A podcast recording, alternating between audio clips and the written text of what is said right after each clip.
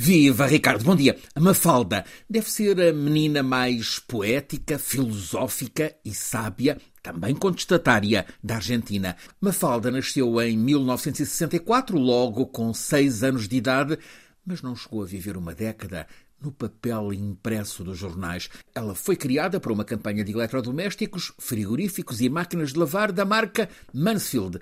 Um publicitário pediu a um amigo desenhador gráfico que pensasse uma campanha para promover os produtos daquela marca. Esse desenhador tem o nome de Joaquim Salvador Lavado. O mundo conhece-o por Quino. Ele criou a Mafalda para vender os produtos da Mansfield. Ele quis explorar a coincidência das iniciais, Mansfield e Mafalda, mas a Mafalda não chegou a vender eletrodomésticos. A agência de publicidade não comprou a ideia daquela personagem. Mesmo assim, Quino, ilustrador genial, decidiu que ela iria mesmo viver. Apareceu em tirinhas de banda desenhada, primeiro num jornal, o Primeira Plana de Buenos Aires.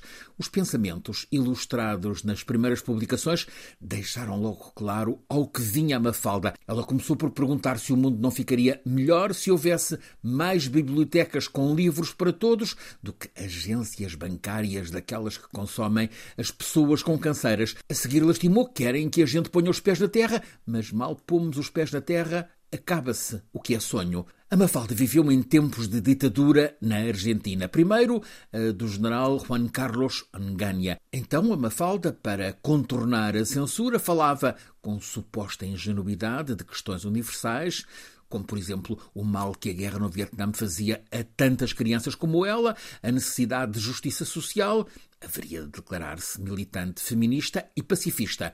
A Mafalda, criada por Quino, tornou-se uma personagem mundial, sempre jovem, sempre fresca, atenta, perspicaz, passou dos jornais para livros editados em dezenas de países, do presente inapresentável ao potentes, prepotentes e impotentes. A Argentina natal da Mafalda e do Quino que a criou ia continuando em triste destino político. Depois do ditador Ongónia, a Argentina viveu o populismo de Isabelita Perón, cairia depois para um outro golpista, o general Videla, que para além de desgovernar e colocar o país em espiral inflacionista, chefiou o regime que sequestrou, torturou e matou milhares de argentinos. Não tem conta o número de desaparecidos. Milhares de mães e avós desfilaram anos a fio na Praça de Maio, em Buenos Aires, a exigir notícias dos filhos e dos netos desaparecidos às mãos da junta militar de Videla.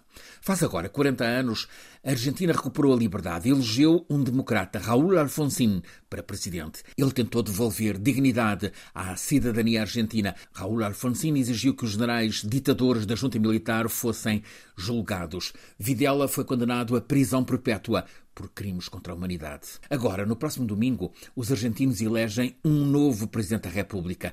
É sabido que a vida da maioria dos argentinos tem sido desgraçada. Quatro de cada dez pessoas no desamparo de grande pobreza. As sondagens sugerem que o candidato Javier Milei, que faz campanha a prometer dinamitar as instituições argentinas, pode vir a ser eleito. Ele quer acabar com os Ministérios da Saúde e da Educação porque, diz ele, saúde e educação não são assuntos para o Estado, mas para os privados. É o candidato que declarou Raul Alfonsín, aquele presidente democrata que entregou à justiça os generais torturadores.